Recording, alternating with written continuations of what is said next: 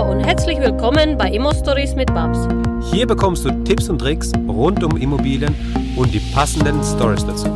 Schön, dass du dabei bist.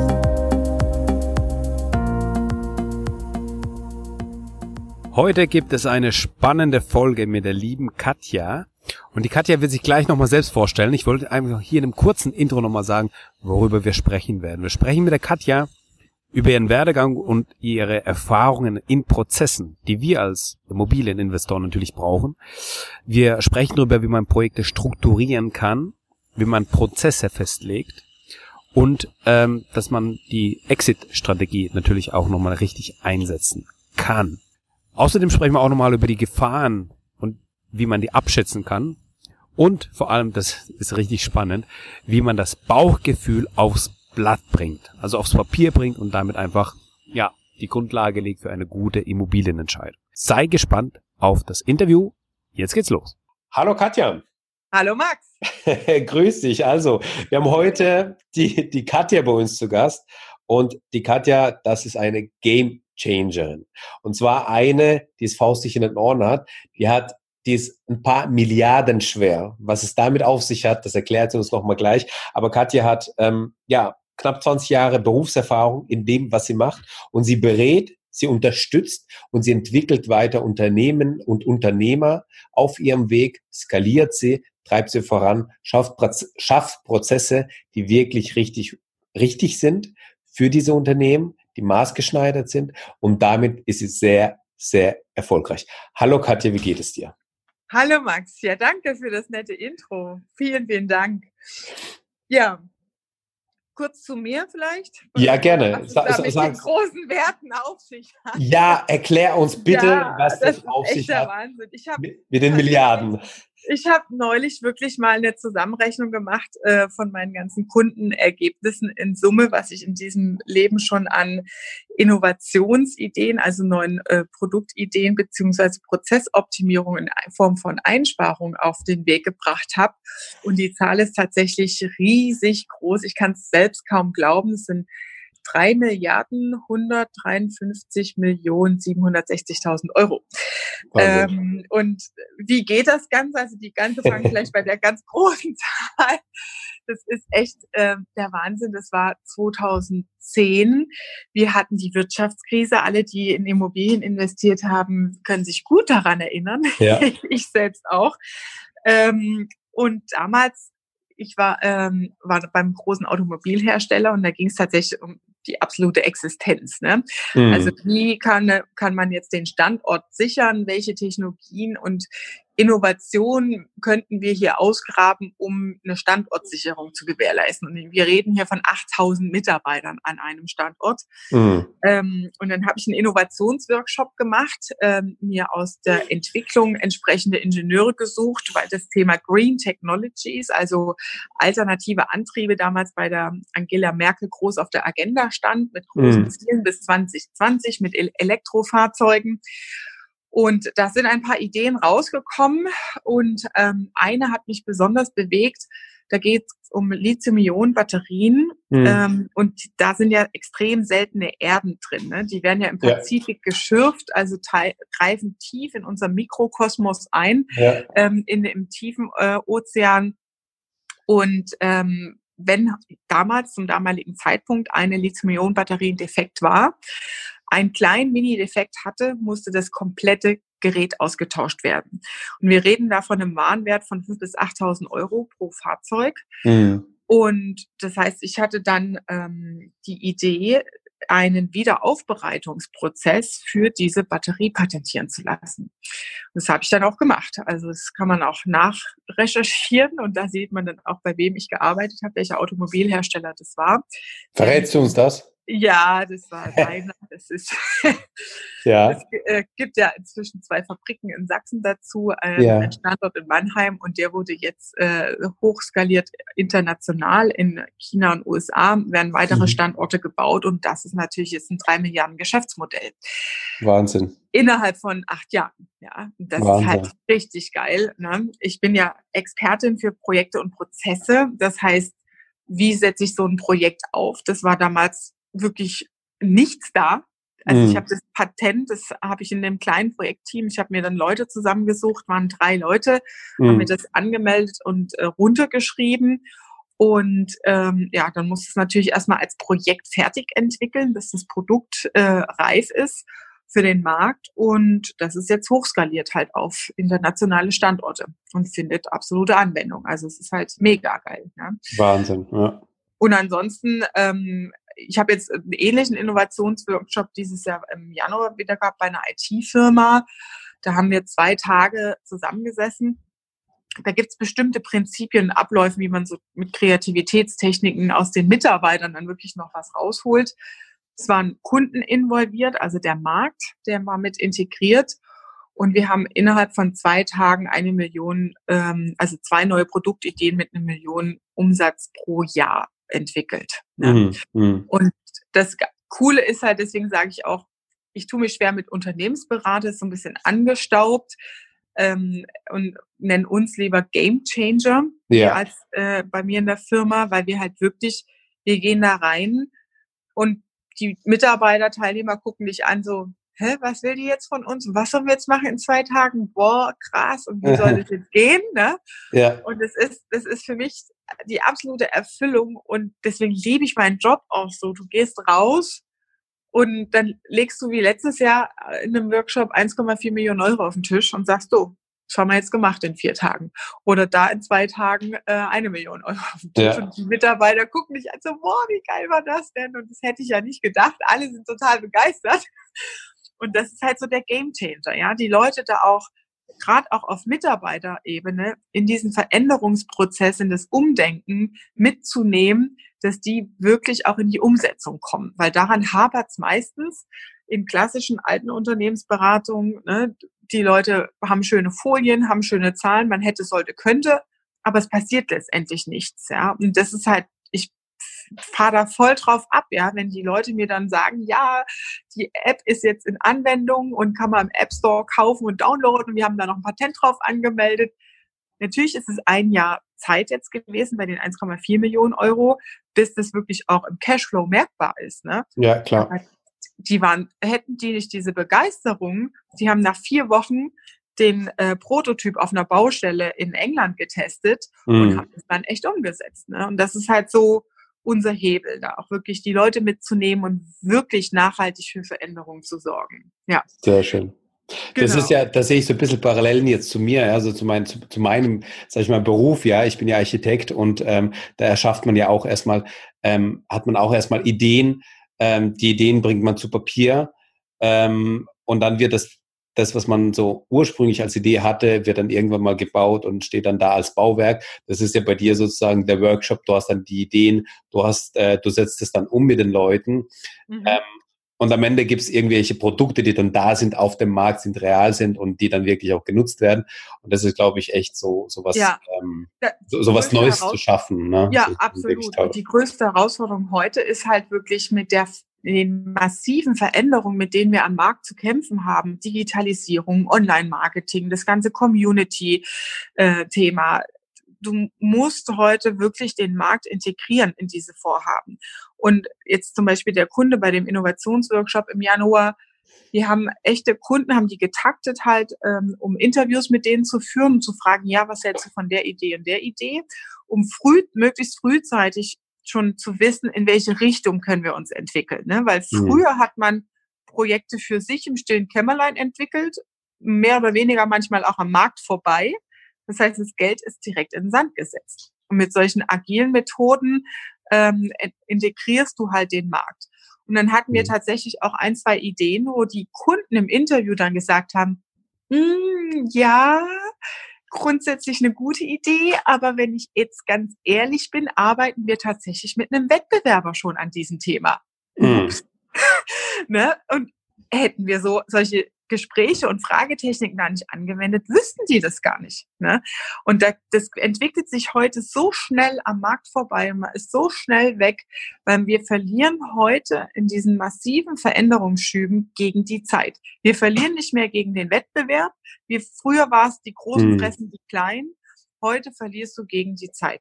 Ja. Ich habe im Dezember einen Workshop gehabt mit einem äh, Unternehmer, ähm, da haben wir ein Online-Marketing-Tool draufgesetzt und der hatte ähm, sein CRM noch nicht sauber aufgesetzt und die Kundendaten, weil er extrem viel über den Großhandel verkauft und vertreibt. Ne? Mhm. Aber ist dadurch natürlich total in der Abhängigkeit. Bis der seine Kundendaten aufbereitet hat, dass du Mailings, Aktionen mit deinen Kunden, mit Familien, mit Geschäftspartnern, dass du die sortiert hast, das dauert ein Jahr, bis du überhaupt damit arbeiten kannst, ja. Mhm. Und das ist aber die Essenz, das ist das ganze Thema Big Data, Cloud Computing, das ist die Essenz vom Business von morgen, ja. Und ja. da, das, das, diese Zeit holst du nie wieder auf, ja. Und wenn du da den Einstieg verschläfst, dann ähm, ne, nächste Krise, die steht schon vor der Tür irgendwie. Ähm, da bereinigt sich dann der Markt einfach, ja. Genau. Ja, ähm, und umso gespannter bin ich, ähm, was du uns sozusagen den Immobilieninvestoren anbieten kannst oder wo du uns auch nochmal irgendwie weiter bringen kannst. Aber wir haben da schon im Vorgespräch drüber gesprochen. Es sind ja mhm. eigentlich sozusagen zwei Welten, die jetzt aufeinander prallen. Ähm, und ich glaube, es, es, es kann da immer, man kann immer auch so ein bisschen über den Tellerrand schauen und dann immer auch von den anderen Sphären, von den anderen Gebieten was mhm. lernen.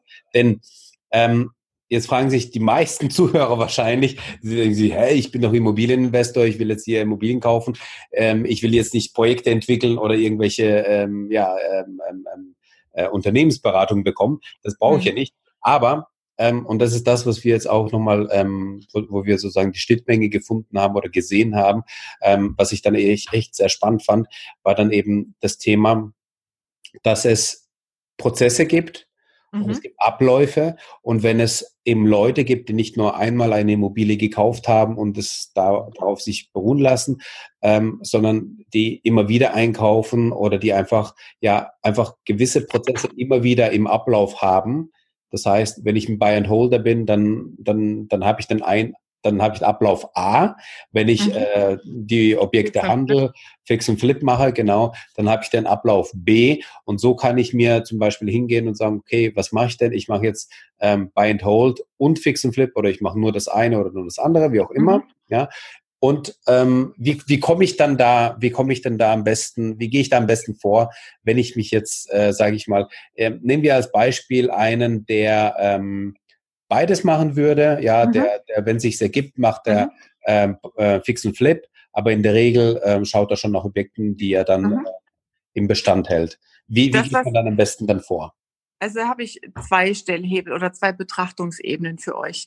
Ähm, das, was in der Regel, man macht das ja nicht alleine als Investor. Ja? Man hat ja die Familie vielleicht integriert, den Partner, eine Sekretärin, die unterstützt oder jemand noch, der ähm, das Ganze abwickelt beim Notar, Assistenten. Das heißt, man hat unterschiedliche Leute involviert in diese ganzen Projektabwicklungen auch und Notare und Beteiligte. Und ähm, gerade wenn man in unterschiedlichen Segmenten unterwegs ist, zum Beispiel Buy and Hold und, und Fix und Flip, beides, mhm. ist es ja jeweils ein anderer Ablauf. Und mhm. es hilft vor allem in der Kommunikation mit allen Beteiligten, sich da mal die einzelnen Prozessschritte oder die groben Prozessschritte, gerade wenn man Experte ist, dann reicht auch die grobe Ebene, mal aufzuskizzieren und zu sagen, ähm, wo sind denn jeweils die Reifegrade? Ne? Beim Buy and mhm. Hold behältst du halt die Objekte und müsstest dann halt zum Beispiel entscheiden, was ist ein Exit-Kriterium? Wie mhm. lange mhm. halte ich ein Projekt? Was ist für mich persönlich als Investor das Entscheidungskriterium zu sagen, okay, jetzt gehe ich raus aus dem Objekt, ne? jetzt verkaufe ich das wieder. Ja. Da Kriterien zu definieren und das halt wirklich mal in eine, in eine Auflistung, ähm, man kann es tabellarisch machen oder wirklich halt mal in der Form von einer Grafik mhm. ähm, zu sagen, das sind meine Exit-Kriterien. Manchmal gibt es ja auch. Äh, das, das würde ich dann, das würde ich dann gleich beim, also gleich am Anfang machen, wenn ich, wenn ich jetzt ein neues Objekt eingekauft habe, dass ich mir jetzt für, also mit, mit den Daten natürlich, das ist ja immer, das entwickelt sich ja natürlich auch immer, ja. Aber ähm, ist, ist es sowas, wo du sagen würdest, okay, macht man das am Anfang zum Zeitpunkt X mit den Daten, die ich jetzt habe? Ist das meine Exit-Strategie äh, oder vielleicht auch zwei, drei Exit-Strategien, mhm. wenn ich die habe? Genau. Oder, oder wie würdest du das handhaben? Ja, grundsätzlich empfehle ich als klar, ich bin Prozesstante, ne?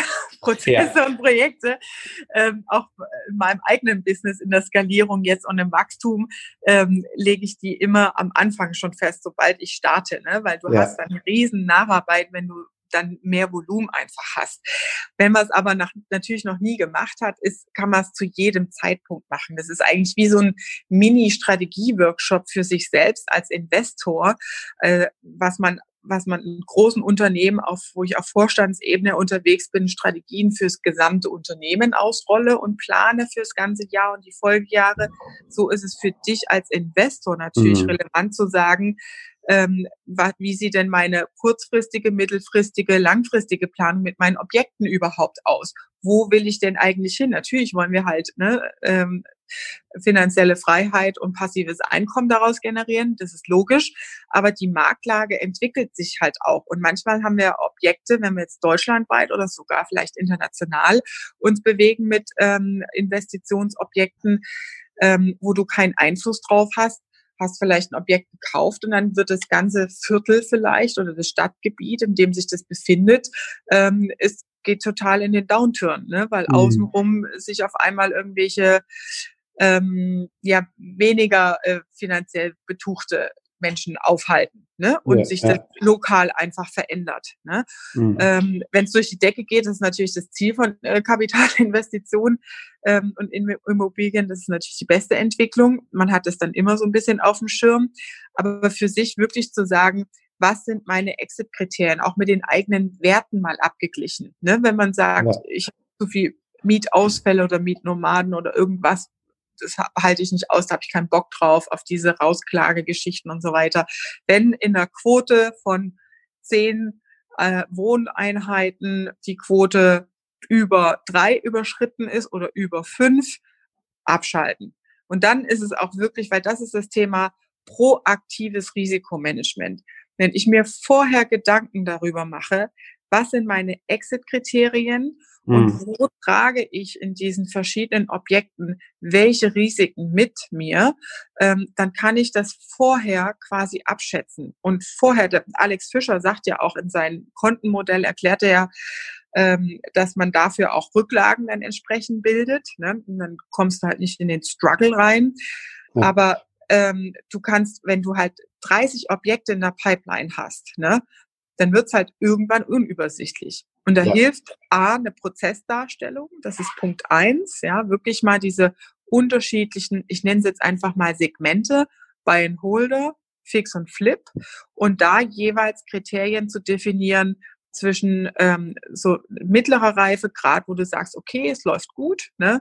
Ähm, mhm. und da entscheide ich einfach nach Zeit. Guck mal auf die Faktoren ähm, Mietrendite, Miet, Mieterqualität, Mieterwechsel, ähm, Nacharbeiten, Rücklagen, Protokolle, Hausverwaltung, whatever oder Beschwerden. Ne? Das sind alles so Kennwerte oder Kennzahlen, die du für dich in diesen Prozessschritten definieren kannst, die du auslesen kannst. Und dann hast du halt eine strukturierte Steuerung über deine Produktsegmente hinweg. Ja, ich, ja, ich muss das, glaube ich, mal immer, immer wieder mal so ein bisschen ähm, übersetzen. Übersetzen, genau, weil es ist, es ist, es ist, glaube ich, echt sehr spannend. Obwohl ich, ähm, ja, ich, ich denke, das ist auf jeden Fall ähm, etwas, wenn du jetzt vielleicht, weiß nicht, fünf, sechs Immobilieneinheiten schon hast, wo du auch weiterhin skalieren möchtest oder das Ganze professioneller angehen möchtest oder du bist halt gerade bei den 20, 30 Einheiten und ähm, da, da musst du es irgendwie fassen. Du musst es mhm. irgendwie in eine Struktur bringen. Und genau es gibt ja diese, diese verschiedenen Menschentypen und ich glaube, die blau strukturierten, die sind da schon vielleicht etwas früher dran mit bei, bei, mhm. bei vier, fünf, sechs Einheiten, ähm, um das zu strukturieren. Die, ähm, die roten, die sind dann vielleicht erst bei, bei 50, 60 äh, Einheiten dran, äh, das Ganze zu strukturieren. Ähm, aber irgendwo dazwischen bewegt man uns. Aber ich meine, es ist ja völlig unabhängig davon, was für ein Typ man ist oder wie man das strukturieren möchte oder wie man das, wie man das angeht, das Ganze. Ich glaube, wichtig ist jetzt nochmal draus, draus zu ziehen, was, was ich jetzt draus ziehe, ist, ähm, ich überlege mir gleich am Anfang, lege ich mir die, also das hat man ja sowieso immer irgendwie im Hinterkopf. Welche Strategie will ich verfolgen? Wann ja. will ich aussteigen? Bin ich kaufe ich die Immobilien privat und habe die nach zehn Jahren steuerfrei, möchte ich die nach zehn Jahren verkaufen, sprich habe ich den Exit schon sozusagen eingeplant oder ist mein Ziel eigentlich buy and hold auf Lebenszeit, das heißt meine Kinder, Enkelkinder sollen diese Immobilien noch äh, erben und pflegen und behalten.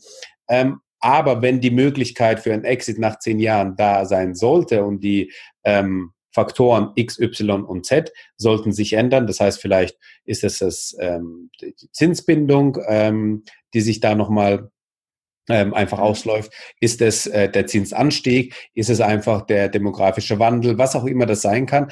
Ist es nach zehn Jahren sozusagen eine mögliche Exit-Strategie, dass ich sozusagen so eine Sollbruchstelle einbaue? Oder ja. ähm, kann ich das ganz normal weiterlaufen auf Unendlichkeit? Ähm, so, das ist das eine. Das andere ist, ähm, also sprich, der, der erste Punkt, den ich jetzt mitnehme, ist beim Einkauf, und das ist auch wichtig, beim Einkauf sich Gedanken zu machen über den Exit, wie dieser verlaufen kann. Der zweite Punkt, den ich mitnehme, ist. Und Risiken auch. Und Risiken, genau. Und, und diese Risiken auch mal zu, zu definieren und zu betiteln und mhm. zu sagen, okay, wo sehe ich das Risiko? Sind es die Zinsen, die steigen können? Ist es die ähm, allgemein die Entwicklung der, der Lage, ähm, die Entwicklung der Mikrolage oder wa, wa, was sind die Risiken, die ich erstmal, wo ich Bauchschmerzen habe? Es können auch Objektrisiken sein, ne? Ja klar, natürlich. Es können ja auch Objektrisiken sein. Also kann ja auch sein, dass du. Ähm, du hast einen sanierten Altbau und. Genau. Äh, ne? Das Dach ist Dach. Wie, wie, alt ist das Dach? Wann wurde das letzte Mal gemacht? Elektroleitungen, ähm, genau. Fassade, Fenster und so weiter. Da geht ja, da geht ja der, der Rattenschwanz, der ist ja richtig lang. Aber da ist, glaube ich, so dieses, man hat ja immer beim, beim Ankaufsprozess hast du ja immer so ein bisschen ähm, an gewissen Punkten paar Bauchschmerzen. Ja, die, jede mhm. Immobilie ist anders. Und du gehst dann rein und sagst, okay, ja, ja der, passt, der, der Preis passt irgendwie, aber hm, ja, das Dach ist irgendwie nicht ganz gut oder die Lage ist nicht ganz gut oder ja, ich habe da Bauchschmerzen mit den Zinsen oder sowas, dass die sich, mhm. also sich wie entwickeln können. Und die einfach mal zu notieren und zu sagen, okay, mhm. wenn sich das, wenn sich diese Punkte, diese drei Punkte, sage ich mal, dahin entwickeln würden, dann wäre das ein, ein, Zeichen für mich für ein Exit und das muss ich irgendwo festhalten. Dann lege ich mir eine Excel an, äh, wo ich das Ganze zum Beispiel dann notiere und ich habe dann vermerkt, okay, für ein Exit muss es diese drei Punkte äh, haben, auf die ich dann achte. So, mhm. Nummer eins. Ähm, Nummer zwei ist, und das brauche ich für diese Bank, äh, wenn ich dann in, in der Zukunft einkaufen möchte, sowieso. Das ist mhm. Übersicht zu haben und erstmal genau. Stammdaten zu haben und zu wissen, okay, wo stehe ich jetzt, wo bin ich jetzt? Das heißt, ich habe eine Übersicht, da stehen die ganzen Objekte drin, da steht ähm, drin einfach zur Übersicht, was was ich habe, wo ich stehe. Und das muss ich sowieso für die Bank anlegen, anfertigen. Deswegen kann ich das ja auch von vornherein richtig schön genau. pflegen. Ne? Du hast dann halt auch viel weniger Nacharbeit. Wenn du das anlegst von Anfang an, dann fügst du ja immer nur jedes weitere Objekt dann hinzu und ja. hast es immer fertig. Ne? Du musst es halt nicht mehr nochmal nachbessern oder nochmal nachfassen irgendwie. Ne? Ja. Du legst ja halt eine Grundstruktur an. Genau. Genau. Zum Thema Risikomanagement, was du gerade gesagt hast, wie würde man sowas denn machen zum Beispiel? Da gibt's auch, also wie das andere Thema Portfolio, was wir, wo, wo wir gleich nochmal drauf kommen, da kann man pro einzelnes Objekt, man geht dann so vor, man listet quasi einfach mal alle Risiken, was du gerade gesagt hast, als Bauchgefühl auf. Ja. Macht dann eine Bewertung in der Eintrittswahrscheinlichkeit von eins bis zehn hm. und macht dann noch eine äh, Bewertung in Form von Euros, wie groß wäre der Schaden, wenn dieses Risiko eintritt. Dann multiplizierst du das und hast am Ende einen Risikowert. Und dann kannst du die Risiken auf einer Portfolio. Mit was multipliziere ich das? Äh, miteinander die zwei Werte. Ah, okay, okay. okay. Eintrittswahrscheinlichkeit und ja. Risikowert. Ja, okay, verstehe, ja, und okay. Wenn du es multiplizierst, hast du nochmal ein, ein Ranking dann letztendlich aller mhm. Risiken zu diesem Objekt. Ne? Mhm. Ja. Ähm, und dann definierst du, kannst du Gegenmaßnahmen definieren, wo du quasi sagst, okay, um das zu verhindern oder das Risiko zu minimieren, müsste ich erstmal ähm, einen FI-Schalter irgendwie einbauen, äh, damit das mit der Sicherung irgendwie passt, ohne komplett die Elektroverkabelung im kompletten Objekt zum Beispiel auszutauschen. Ne? Also mhm. mit kleinen Gegenmaßnahmen vielleicht zu definieren. Und daraus ergibt sich viel leichter eine Entscheidung, ähm, in, auch vielleicht schon im, in der Kaufentscheidung vorher, ist es was oder ist es das nicht? Ne, weil du dann in der mhm. Gegenüberstellung der Risiken und die Gewichtung feststellst, oh, ähm, ich habe jetzt eigentlich hier schon fünf Punkte, die sind im roten Bereich. Wenn man das auf einer Portfolioachse ab, abträgt, kann ich dir mal ein Freebie noch dazu geben. Siehst du dann, ähm, da sind fünf Risiken im roten Bereich, das fühlt sich echt nicht gut an im Verhältnis mhm. zum Gesamtvolumen. Ne? Kann man nochmal analytisch herleiten. Wenn ja. du das jetzt wieder überträgst auf ein Portfolio, Das heißt, ich habe 30 Objekte zum Beispiel und habe zum Beispiel für jedes Objekt so eine Risikoabschätzung. Kann man mhm. ja auch, gerade die erfahrenen Investoren, die äh, werden das aus dem Bauch raus können und sagen, hier sind es mal 50.000 Euro, da sind es mal 100.000 Euro, da sind es mal 10.000, dass du quasi bei deinen 30 Objekten eine Bewertung der Risikoinhalte machst und das auch mal die 30 Objekte in der Portfoliodarstellung gegenüberstellst und das zum Beispiel auch als Exit- oder Entscheidungskriterium nimmst. Ne? Mhm.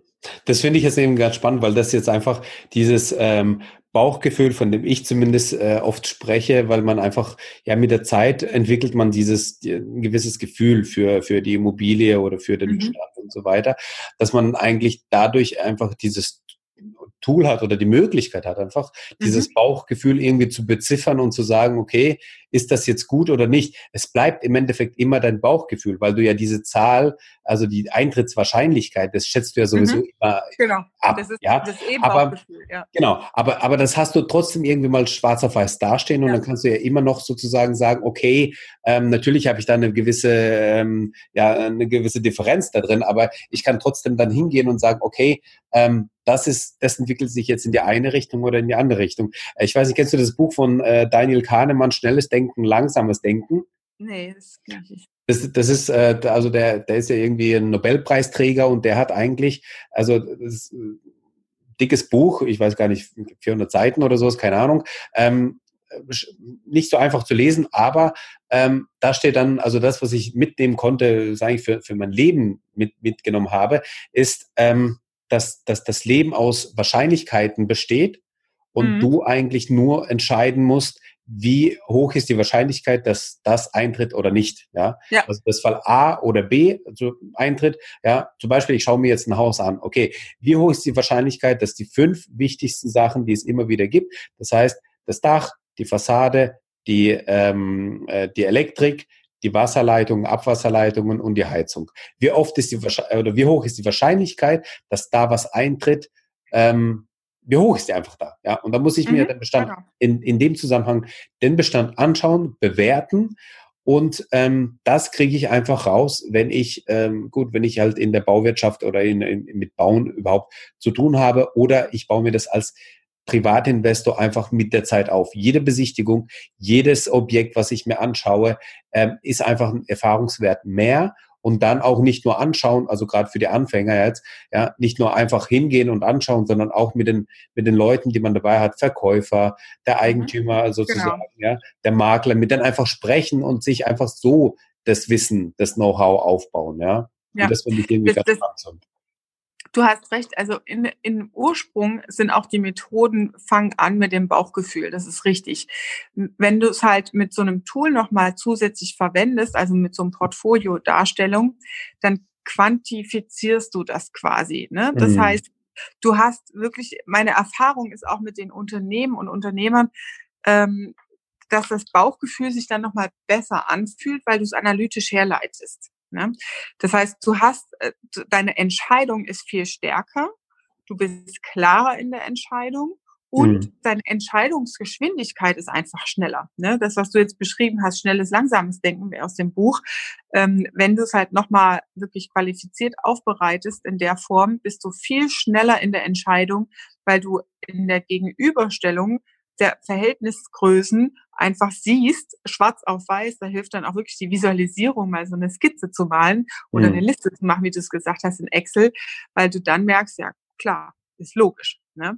Fühlt sich dann einfach besser an. Und es ist gleichzeitig auch ein gutes Kommunikationsinstrument an, an, an andere Beteiligte, so wie du es gerade gesagt hast, in der Kommunikation mit der Bank, mit ähm, Architekten, mit involvierten ähm, Stakeholdern zu sagen, hier, schaut euch das mal an, ich habe mir das gestern Abend mal aufgelistet, ähm, meine Entscheidung sieht so und so aus. Ne? Weil da gibt's ja dann auch oft mhm. welche, die reinreden, nein, und das kann man besser machen und das haben sie falsch eingeschätzt. Und dann geht's ganz schnell auf persönliche Ebene und dann hast du viel Diskussion. Und so bleibst du wirklich auf der Sachebene, auch wenn du so eine Darstellung mitbringst und so eine Auswertung zum Beispiel. Ja, das ist gut. Das ist dann eigentlich ja auch ähm, eben die Möglichkeit, ähm, ja, also du hast ja gesagt, dann, dann regt es die Diskussion an. Aber ich meine, also wenn ich jetzt jemanden hätte, ich meine, mhm. ich sage, ich bleibe mal bei dem Beispiel, wie wir es machen. Ja, wir, mhm. wenn ich von wir spreche, dann spreche ich von meiner Frau und mir. Wenn wir uns ein Objekt anschauen, dann schauen wir uns das Objekt an, dann hat meine Frau ein Bauchgefühl, dann habe ich ein Bauchgefühl oder wir haben einfach uns äh, die, die, auch die Zahlen angeschaut und dann haben wir ähm, zu dem Bauchgefühl auch die harten Fakten und dann entscheiden wir im Endeffekt. Ja, wenn ich jetzt mhm. so eine Aufstellung machen würde zu, zu einem Objekt, das ich besichtige, dass ich dann ähm, mir diese diese diese Risiko Risikowahrscheinlichkeiten zum Beispiel dann aufmale, da wo ich Bauchschmerzen habe und ähm, wir dann einfach drüber sprechen können, weil jedes äh, jede Diskussion, jedes Gespräch über ein Objekt mit dem Partner, Investitionspartner, Lebenspartner, was auch immer, ähm, führt dich einfach weiter in den Gedanken oder in den in dem Entscheidungsprozess. Und wenn, wenn das schon zum, zur, zur Entscheidung sozusagen motiviert, ist es ja schon mal was Gutes. Und gleichzeitig sehe ich aber auch nochmal die, ähm, die Möglichkeit, so, so dieses Tool dann zu verwenden, um sagen zu können, bei der Kaufpreisbegründung mhm. zu sagen, okay, ähm, Objekt kostet 500.000, ich bin aber bereit, nur ähm, genau. 350.000 zu zahlen, weil ich mir das hier aufgemalt habe und dann, dann kommt dieses Schaubild zum Beispiel mit mhm. rein in der E-Mail oder sowas, ja. Mhm. Ähm, das sind die Risiken, die ich dann sehe. Und mhm. ähm, diese Risiken bewerte ich mit denen und den Zahlen und damit kommt eben dieser Kaufpreis zustande, den ich jetzt Ihnen ja. äh, vorschlage. Genau. So. Du, dadurch bist du schneller in der Entscheidungsfindung, weil du direkt auch an konkreten Zahlen und, und Themen äh, diskutierst. Ne? Weil wenn, wenn man halt wirklich ohne Visualisierung, ohne Tools oder Tabellen diskutiert, dann ist es immer die emotionale Ebene am Ende, die mhm. getroffen wird. Ne? Mhm. Und du, man verzettelt sich dann in, im Gespräch und in Diskussion. Und das, was du vorhin auch gemeint hast mit, wenn man mehrere Objekte halt hat, auch in, in verschiedenen Segmenten, je länger man sich damit beschäftigt und je tiefer man drin ist, umso mehr verliert man sich ja dann auch in diesen Themen, ne? weil du hast Bestandsobjekte, wo du halt mit der Hausverwaltung irgendwie was noch klären musst, wo du noch äh, Nachbesserungen hast oder vielleicht noch in der Haftung drin bist am Ende, ne, in den fünf Jahren, ähm, und andere, die wirklich schon länger laufen, die gut laufen. Und wenn du halt dein komplettes Immobilienportfolio mal für dich selbst, auch jetzt mal unabhängig von den Risiken in eine Portfolio-Darstellung bringst, siehst du auch wieder in der Verhältnisgröße von deinen 30 oder 20 Objekten, wohin entwickelt sich eigentlich meine Intuition? Ne? Weil hm. man hat, ne, ja. bin ich jetzt eher konservativ und gehe immer eher in die kleinen ähm, Objekte rein, in kleine Wohneinheiten oder kleine äh, ja, Größen einfach? Oder traue ich mich jetzt auch mal was anderes? Ne? Wenn man jetzt sagt, okay, ich will auch mein finanzielles Ziel irgendwie steigern. Und da hilft so eine äh, Darstellung in einem Portfolio zum Beispiel auch einfach für sich selbst zu sagen, ähm, wo stehe ich denn eigentlich mit meinen Objekten hm. und welche entwickeln sich vielleicht gut oder nicht gut und streiche ich raus. Ne? Das würde dann ja. so aussehen, dass du eine einfache XY-Achse skizzierst. Ne? Das ist ein ganz einfaches Tool. Man kennt das wahrscheinlich als Unternehmer. Boston Consulting ähm, Modell nennt sich das, also Portfolio-Darstellung im Umsatz nennt man das auch ähm, Cash-Cow-Prinzip. Das heißt, du hast deine Cash-Cows, die Pure Dogs, die Stars und die neuen Objekte, wo man die Entwicklung noch nicht weiß. Cool. In dieser Form halt wirklich mal die eigenen Objekte eins, einsortieren und zu sagen, okay, wo stehen meine Immobilien Status quo überhaupt. Das ist nichts anderes, wie wenn ein Unternehmer sein eigenes Produktportfolio mal in Frage stellt und dann mit der 80-20-Regel draufgeht, das Pareto-Prinzip, mhm. welche von diesen vielen Objekten bringen mir eigentlich 80 Prozent Ergebnis und Umsatz? Und sollte ich da vielleicht an meiner Strategie was ändern oder sollte ich vielleicht an den ähm, 80 Prozent, die nichts bringen, also andersrum dann wieder betrachtet, ja. ähm, vielleicht mal was drehen und welche wären es dann? Und das kriegst du über so eine Portfoliodarstellung relativ schnell raus, ne? weil du trägst dann halt auf der Achse die Rendite zum Beispiel ein im Verhältnis zur Laufzeit oder ähm, den, den, ähm, das Investvolumen zum Beispiel kannst du auch nehmen. Die kannst du unterschiedlich beschriften, die Achsen, das, was für dich halt Relevanz hat. Und ja. dann siehst du über die visualisierte Darstellung relativ schnell, okay, da habe ich Handlungsbedarf. Genau, das ist ja ein, also ein, ein visuelles Medium. Das heißt, äh, wir sind aber im Podcast, da geht es um über das Hören, über die, über die Ohren geht es dann rein, das Auditive. Mhm. Ähm, hättest du da irgendwie ein Beispiel für uns, was du uns irgendwie anbieten könntest, dass man sich das mal anschauen kann, wie sowas ausschauen könnte? und dass man das auch vielleicht irgendwie äh, für sich anpassen kann und Ja. verwenden kann. Also ich kann dir gern äh, einen Download zur Verfügung stellen, ein Free Ja. hier, wo, wo man das mal für sich ausfüllen kann. Ja, Ich würde einfach vorschlagen, ich ähm, mache einmal ein Beispiel ausgefüllt genau, das sehr cool. Ja, und ich würde dir auch als Download noch ähm, einmal die Risikodarstellung, eine, eine Risikotabelle äh, mitschicken, mhm. ne? weil das, die Portfoliodarstellung ist beim Risiko von der Achsenbeschrü äh, von der äh, Darstellung gleich. Mhm. Nur der Inhalt ist halt ein anderer. Ne? Ja, das eine ja. ist halt wirklich konkret Richtung Risiken betrachtet und das andere ist wirklich aufs Produktportfolio beziehungsweise Immobilienportfolio, das, was du hast, zu äh, einer Entscheidung, eine strategische Entscheidung zu kommen. Ne? Das Mhm. schicke ich dir mit. Ja. Sehr cool, sehr schön. Das packen wir dann in die Show Notes und dann kann das Genau. nicht jeder ähm, runterladen. Das ist cool. Vielen Dank dafür. Ja, das hatten wir ja schon ein paar Mal gehabt. Wir machen jetzt an dieser Stelle eine Pause und den zweiten Teil, den bekommst du dann morgen. Also, sei gespannt auf den zweiten Teil. Es geht genauso spannend weiter. Danke, dass du uns zugehört hast. Wenn du eine Frage hast, dann schreib diese gerne mit einer Bewertung bei iTunes. Diese werden wir dann auch vorlesen. Wir danken dir und hören uns dann beim nächsten Mal.